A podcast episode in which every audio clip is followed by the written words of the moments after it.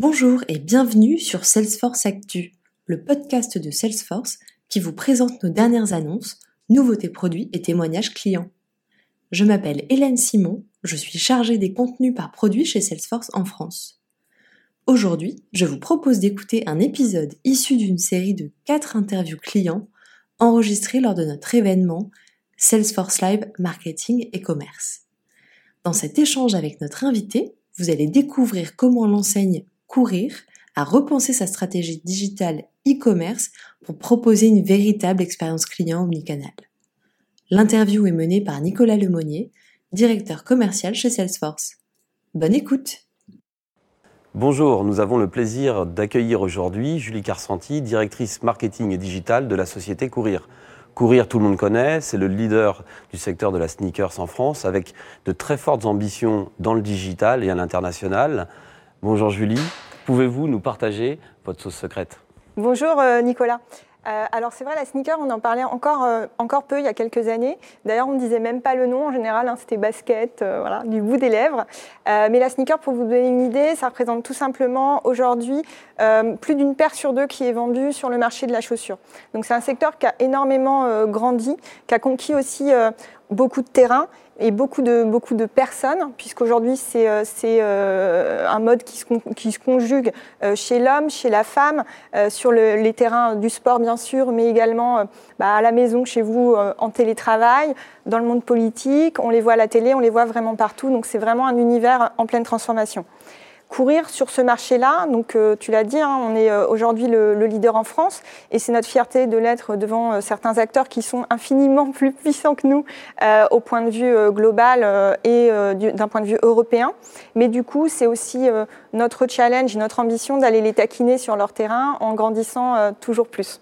Donc aujourd'hui, on a un peu plus de 300 magasins en Europe, euh, un site web euh, maintenant euh, très performant, et on a vraiment cette ambition et cette stratégie double, à la fois d'aller conquérir plus de pays, donc d'aller s'internationaliser de façon de plus en plus forte, et l'autre qui nous tient particulièrement à cœur, qui est tout ce qui est autour de l'omnicanalité pour aller proposer de plus en plus de choses à tous les clients en Europe au niveau des, des parcours omnicanaux.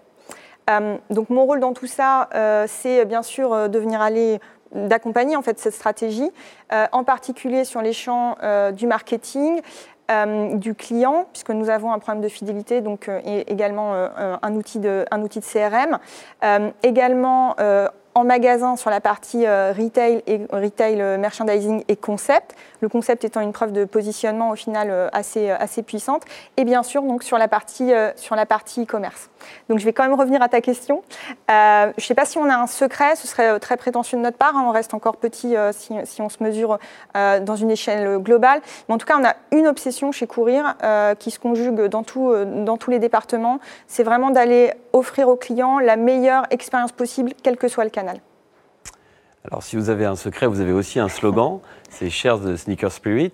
Donc euh, le but euh, de, courir, c'est de s'adresser à tous, c'est de en démocratisant l'utilisation de, la sneakers. Donc euh, c'est pas juste une tendance, c'est, je crois, un, état d'esprit. Donc comment vous utilisez Salesforce Commerce Cloud pour écrire mhm. cette nouvelle histoire en omnicanal et à l'international?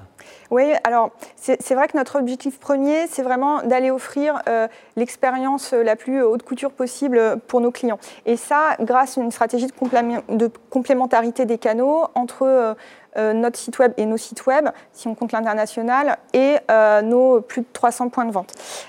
depuis longtemps, quelque part, l'omnicanalité, c'est aussi quelque part un axe de différenciation qu'on a vis-à-vis de nos concurrents et c'est pour ça aussi qu'on l'a poussé si fort. C'est qu'on considère que c'est une de nos forces aujourd'hui parce qu'on se bat contre euh, soit des retailers qui ont comme nous beaucoup de magasins mais au final qui n'ont pas forcément fait ce pari de l'omnicanalité dès ses débuts, soit aussi, on en parle de plus en plus, des pure players web qui du coup n'ont pas cette force des magasins.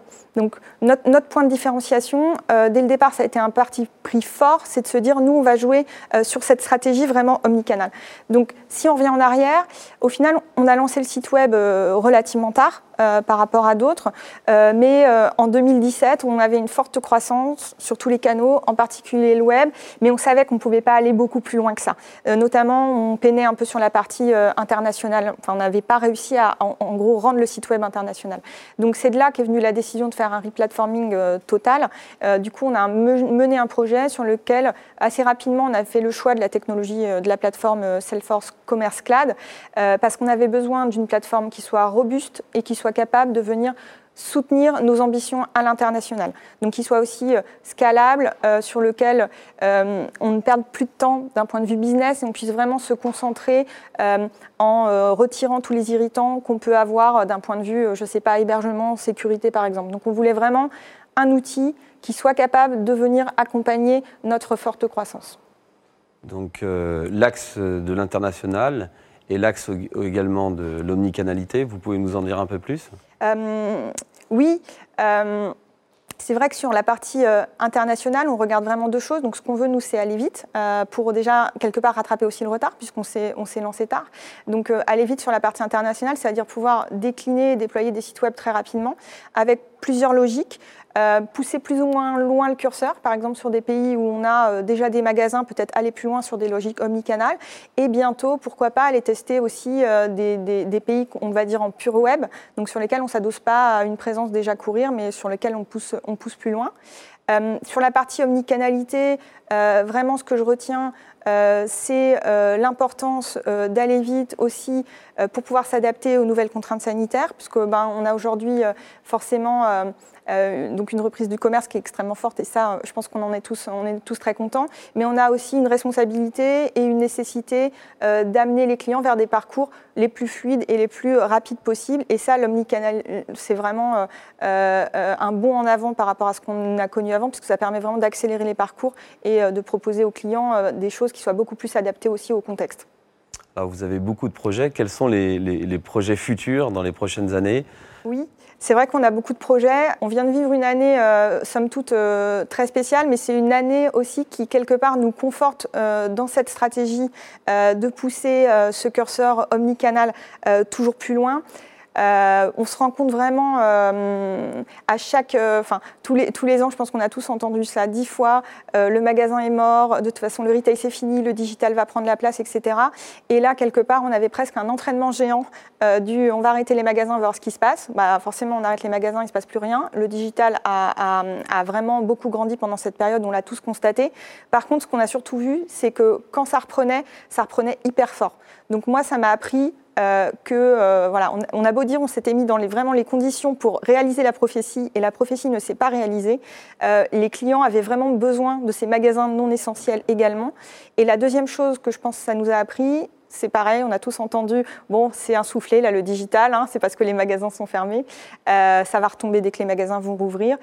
Et non, euh, on a franchi un palier. Le palier, il a été franchi, on, on le garde quelque part. Donc le digital reste à des niveaux de croissance euh, qu'on n'avait jamais connus. Donc ça nous a vraiment renseigné en fait euh, pour voir si la vision était la bonne.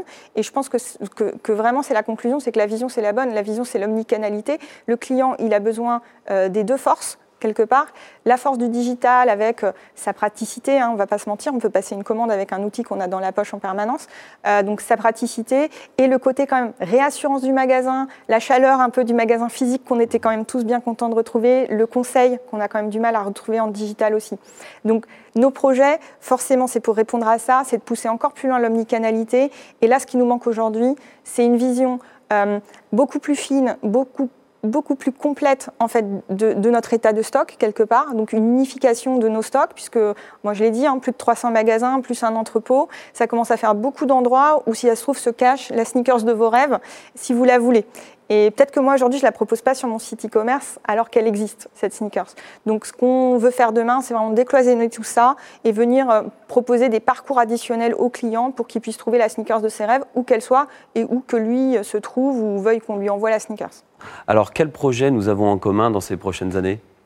Je pense qu'on a encore des belles pages à écrire. en ce moment, on, est en train de commencer à travailler ensemble sur un projet qui est, assez excitant pour nous parce qu'elle va nous permettre voilà, toujours plus d'aller marquer notre empreinte sur la partie internationale. Et c'est donc décliner quelque chose qu'on a maintenant d'assez robuste en France, donc, notre socle, hein, notre site courir.com, pour venir le décliner dans différents pays d'Europe. Donc on travaille là-dessus euh, et euh, on peut vraiment y voir, euh, deux axes. Hein, duplication de sites pour aller conquérir des pays où courir a déjà une empreinte physique. Donc par exemple, pourquoi pas le Portugal, ou sur lesquels nous avons des projets futurs d'ouverture physique. Donc voilà, sans, dévoiler trop de pays en avance, mais on travaille par exemple sur les Pays-Bas. Donc ça, ça peut être une, histoire sympa à écrire puisqu'on on vient aussi apporter cette brique comme Nicanal dont on a parlé.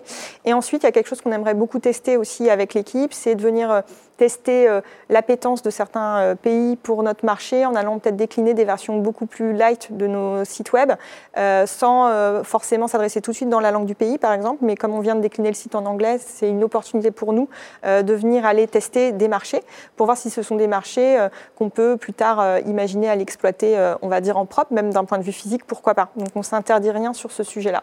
Julie, merci beaucoup de nous avoir éclairé sur euh, l'omnicanalité, l'international chez Courir dans des, temps et dans un contexte tout à fait différent. Et euh, j'invite tout le monde à trouver sa, sa sneakers de rêve sur votre site ou dans vos magasins. Merci beaucoup Julie. Merci Nicolas pour l'accueil. Voilà, nous arrivons à la fin de cet épisode. Si ce podcast vous a plu, n'hésitez pas à le partager et surtout à nous laisser une note sur Apple ou Google Podcast, Spotify ou encore Deezer. Prenez également une petite minute pour écrire votre avis. Cela permettra de donner plus de visibilité à ce contenu. Un grand merci et à bientôt